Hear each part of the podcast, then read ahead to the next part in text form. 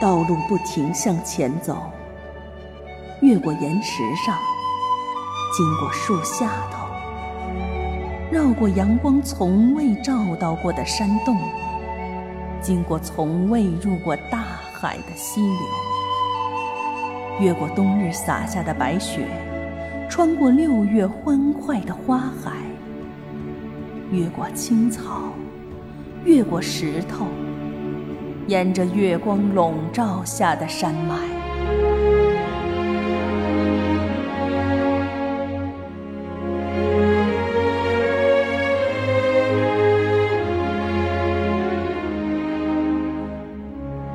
欢迎收听中土音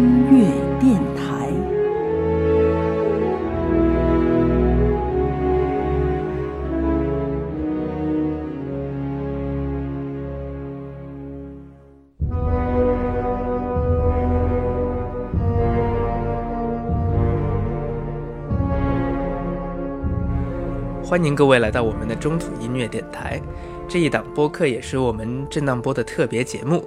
我是孙新凯，和我一起搭档主持的是 Alice。大家好，我们俩会用一年的时间，每周更新一期的频率，为大家来解读一下《魔戒》这部伟大的电影音乐作品。我们的这档节目也是隶属于微信公众号“影乐志 ”（Soundtrack 加个大写的 M），并且我们节目在虾米音乐。网易云音乐、苹果 Podcast、喜马拉雅、荔枝 FM 上都有推送。如果你是 Windows Phone 的用户，也可以在我们公号推送的内容里找到订阅的链接，提交就可以在自带的播客中订阅了。那么上期节目呢，我们跟随四个霍比特人与戒灵擦肩而过，他们跳上了小木筏，向布里前进。那么在这一期节目里头呢，他们又会遇到怎样的？重重困难呢。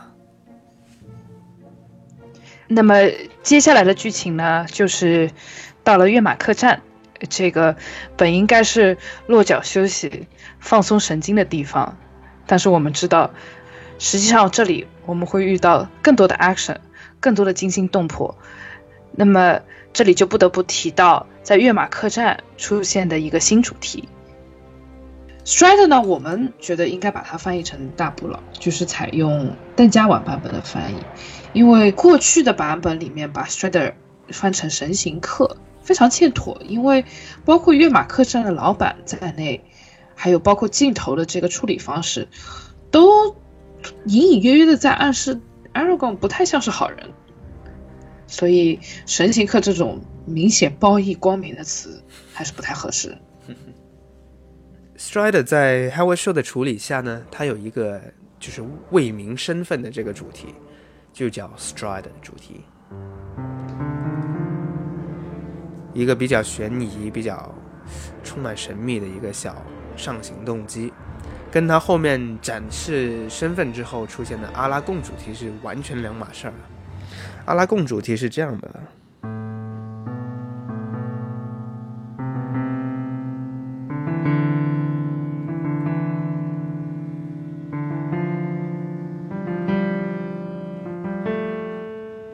一步步、一步步的往上登。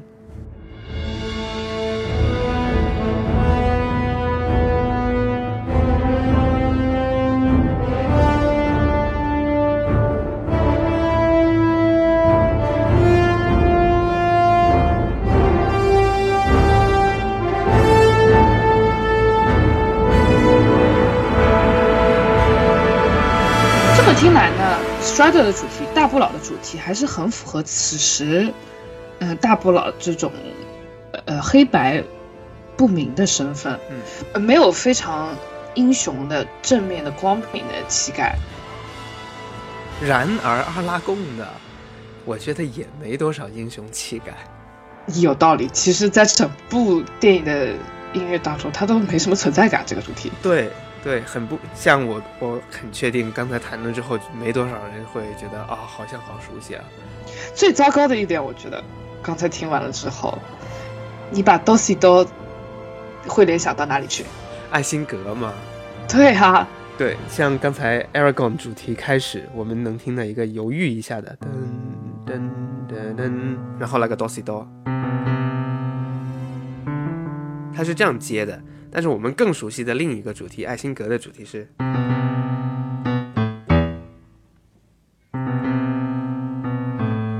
就很串的哈，很串，而且是就是对角线的串，直接串到坏人的 Lolo 那边去了。对呀、对，还不是坏人的大王，是坏人的 Lolo。不好玩。果然是爱到深处自然黑啊！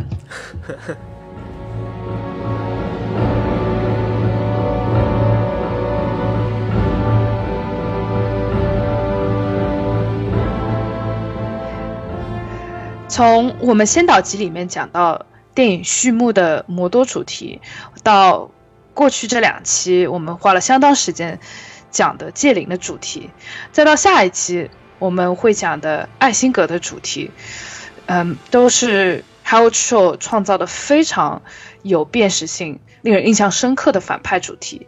既然如此，我们不妨来讲讲其他电影音乐里面著名的呃邪恶或者大魔王象征的音乐。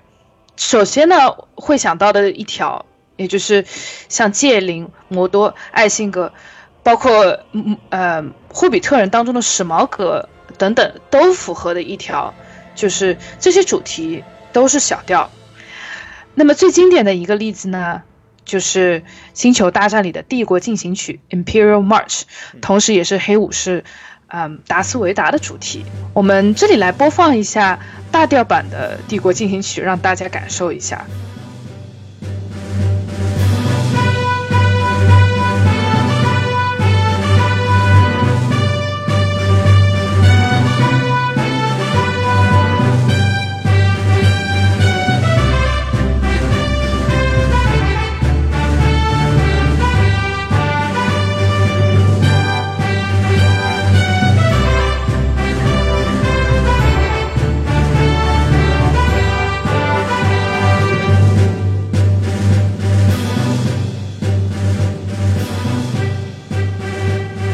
是不是一瞬间充满了一种，呃，雄赳赳、气昂昂、非常正派、非常像苏萨写的那些进行曲的感觉了呢？可见，嗯，小调对于这种阴险、邪恶的呈现是几乎可以说不可或缺的。嗯，啊，当然，呃，《帝国进行曲》呢，它的这个对号的应用跟艾辛格也非常相似。呃，那么像《星战》的这首《帝帝国进行曲》呢，它里头还有一个小比较小的细节，它就是主要的和弦那两个和弦呢，它是选自肖邦的《葬礼进行曲》，其实就是从肖邦的《葬礼进行曲》里面拿出来用的。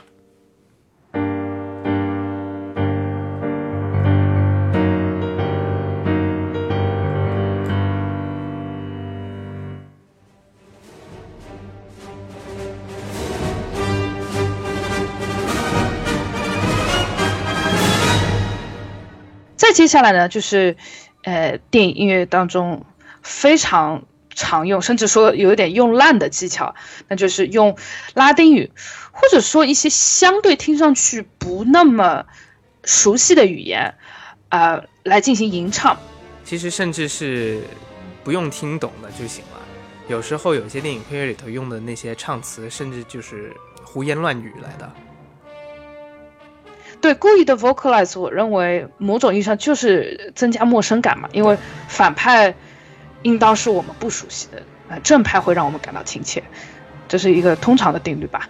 呃，那么现在大家听到的呢，这首是大名鼎鼎的《最终幻想七》里的反派萨菲罗斯的主题曲《One Winged Angel》。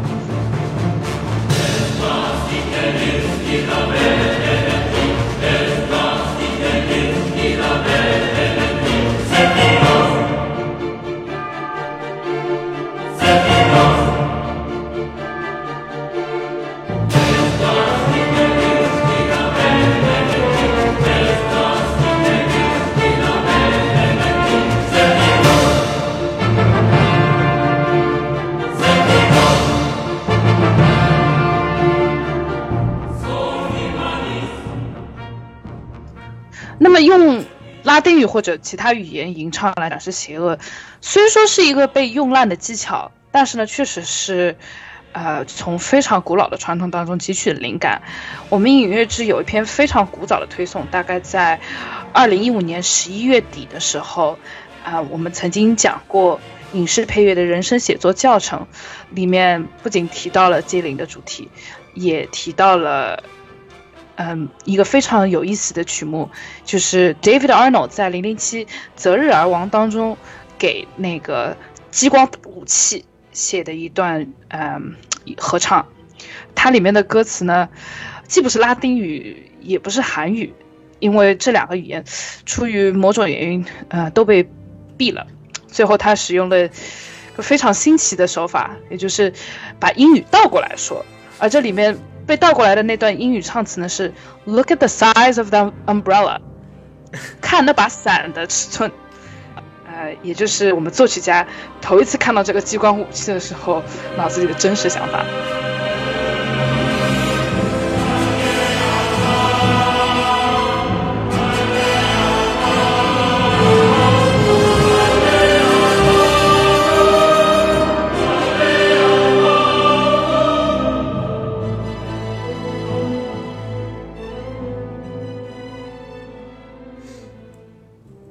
接下来呢，一般来说，非惊悚、阴森或者混沌系的反派都会重点突出节奏感，以展示出他们迫近的威胁。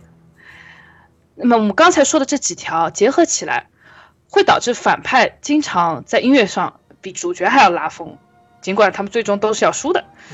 嗯，这也导致他们通常都是所谓“双引号”自带 BGM 的人。BGM 啊，作为原则，我们反对滥用 BGM 这个词。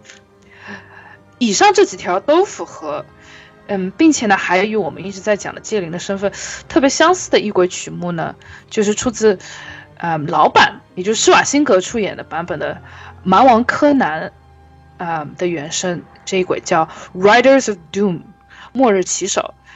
啊、这个原声呢也是出自大师了，嗯，Basil Polidorus。特别相似呢，因为就是节奏感极强，然后用了吟唱，然后呢，这些骑手也眼睁睁的看着他们骑在马上从森林里窜出来，呃，应该他们是所谓的瓦纳海姆骑手吧，反正是最终害死了呃男主角的父母，然后把村庄夷为平地的这些邪恶的骑手，可以说与这边追逐我们的嗯。霍比特人主角的剑灵非常相似。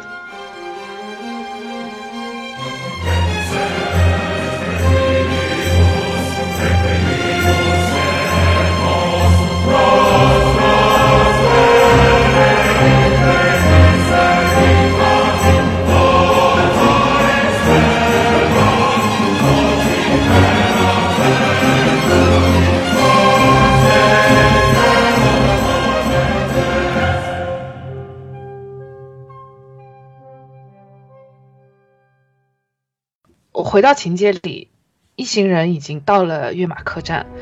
这个时候出现的夏尔主题已经是变奏的完全不成样子了，活泼有力的霍比特跳拍伴奏音型被减速了一半，听上去是颇有点老态龙钟、疲惫不堪了。疲惫，对。此时他们一行人进了跃马客栈，Frodo 就找掌柜的咨询甘道夫的下落。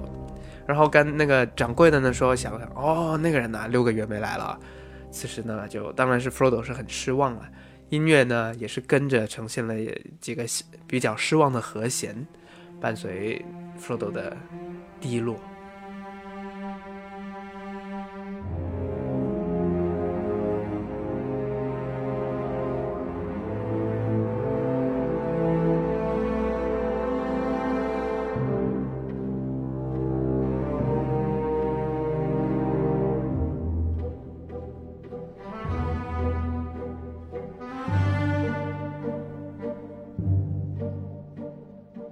这时候我们就能跟随镜头看到了坐在客栈一角的一个黑影。这时候 大家都不知道此人的身份，只知道他就是大不老。嗯，配上的音乐呢，则是深沉的大提琴。嗯，一看就是有故事的男人。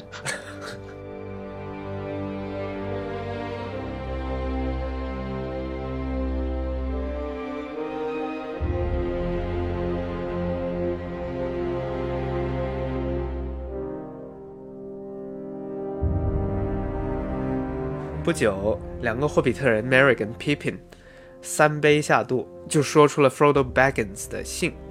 这时候 Baggins 一出，Frodo 就慌了，他赶紧冲过去，伴随着钢琴的超低音，因为低音区的金属那种质感特别强，就很容易让我们能联想到比较粗糙、比较刚硬、比较邪恶的东西。这时候出现的就是一个最著名的镜头。戒指在慢镜头之下腾空飞起，随之掉落进 Frodo 的手指上。这时候，音乐跟 Frodo 同时消失。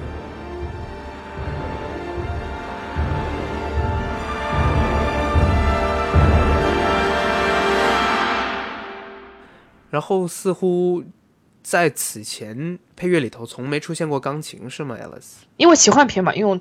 中音区，也就是大家比较熟悉的钢琴一直会大家会让大家有种出戏的感觉。嗯，但是这里把钢琴真正的当做打击乐用，和大锣配合，是很好的加重了这个魔多的这个三度下行伴奏。对，嗯，也很配合镜头的这种凝重。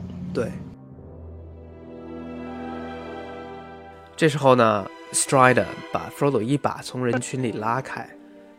拉到了自己的房里，然后另外三个霍比特人呢又冲进来逞英雄，也不是逞英雄了，就想救朋友。然而，呃，Strider 就告诉他：“我不是你们需要担心的那个人。”这时候，我们自然知道该担心的是谁了，那就是戒灵。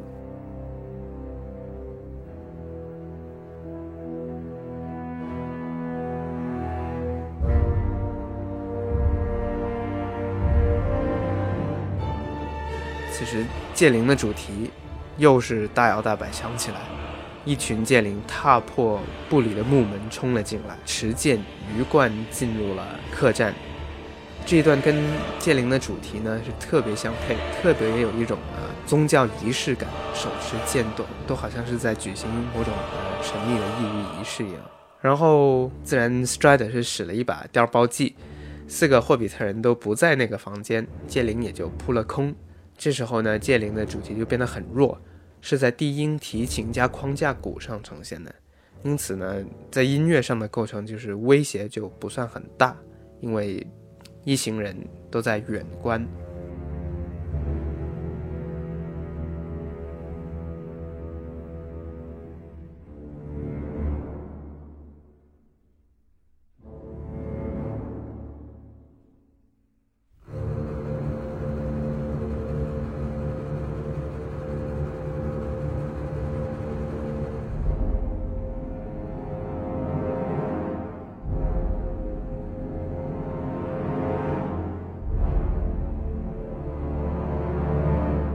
这个时候呢，在清晨美景之下，一行人就趁早上路了。护戒使者的主题，我们能再次听到。鱼贯的一行人在前行的时候，护戒使者的主题随着新成员的加入变得更加丰满，但还没有完全变成我们最终所熟悉的那个形态。呃，当一开始第一次出现时，是 Frodo 跟 Sam 离开霍比屯，那时候是只有一把圆号。但到了这时候，我们能听到了三把，因为一行人里头已经加了两组，一组是阿拉贡，另一组就是梅里跟皮皮。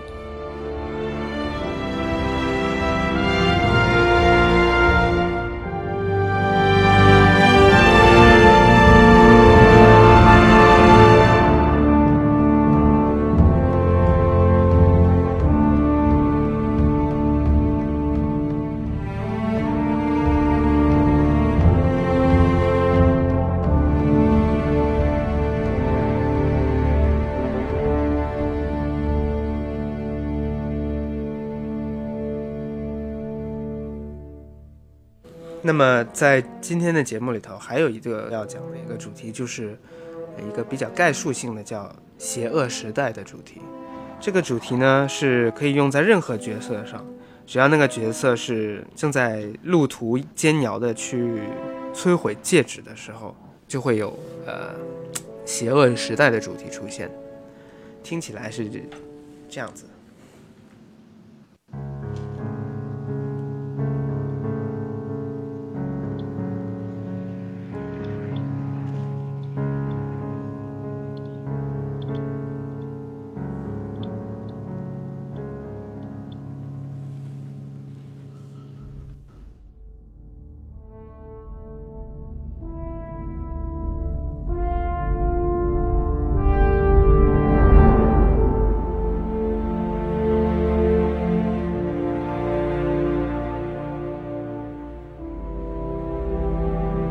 到了夜间，睡不着的 Frodo 看到阿拉贡坐在沼泽地里，轻轻地哼着歌。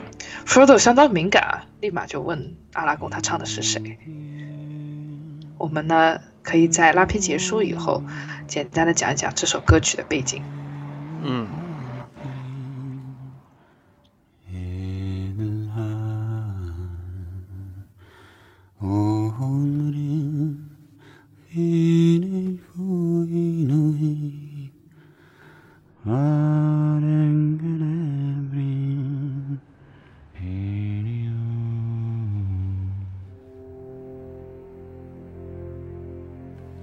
我们又听到了在呃《先导集》里面就已经反复强调过的因果管。此时甘道夫被困奥森塔上。我们就能听到之前提到的邪恶时代主题响起，不算剧烈，但是也是比较阴阴暗笼罩的一个旋律。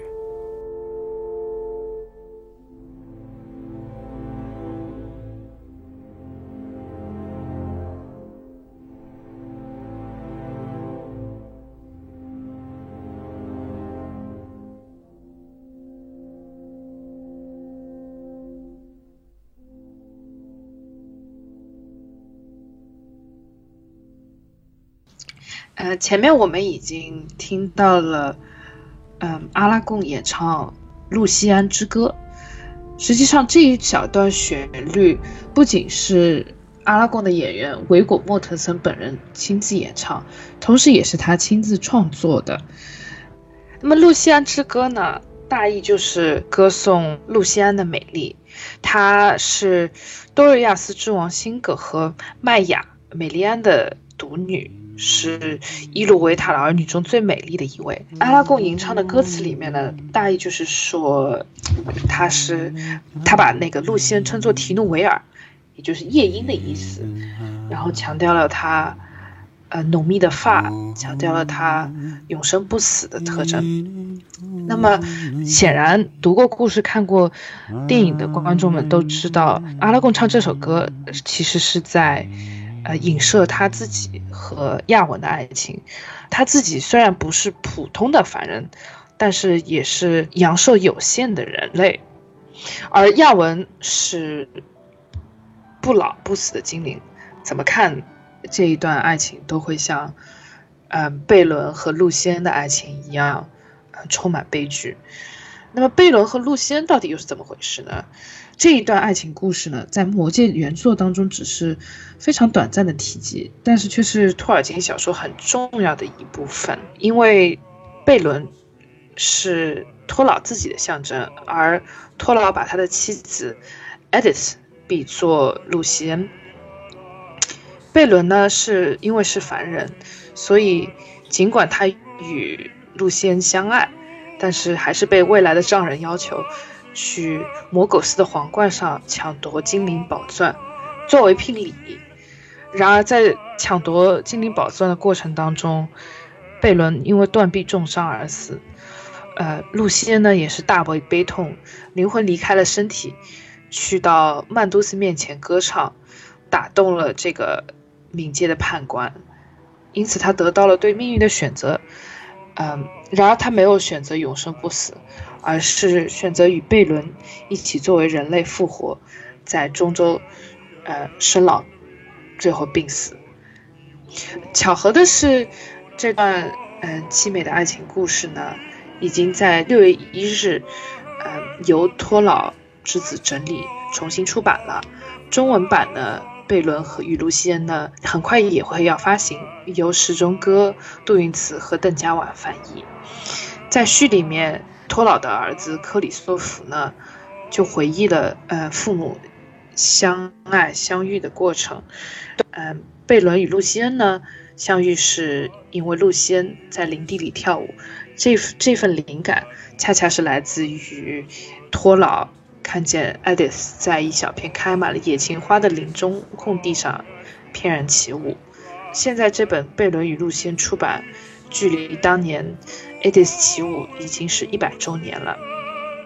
我们现在听到的插曲呢，是由 Tolkien Ensemble 托尔金乐团演绎的《Song of Baron and Luthien》。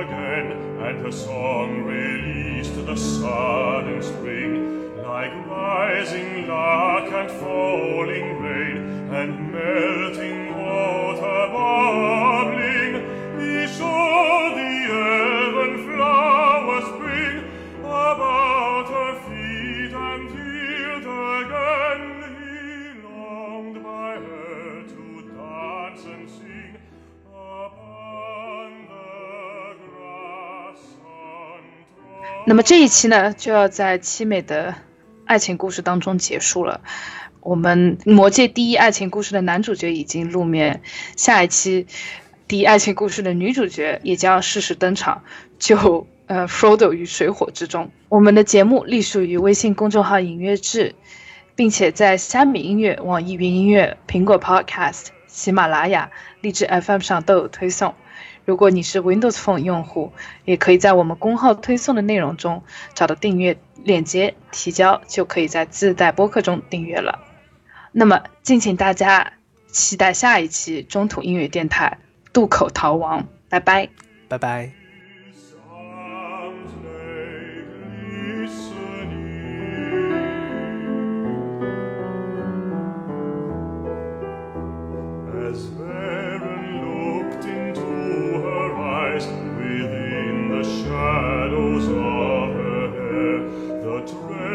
starlight of the skies, he saw their mirror.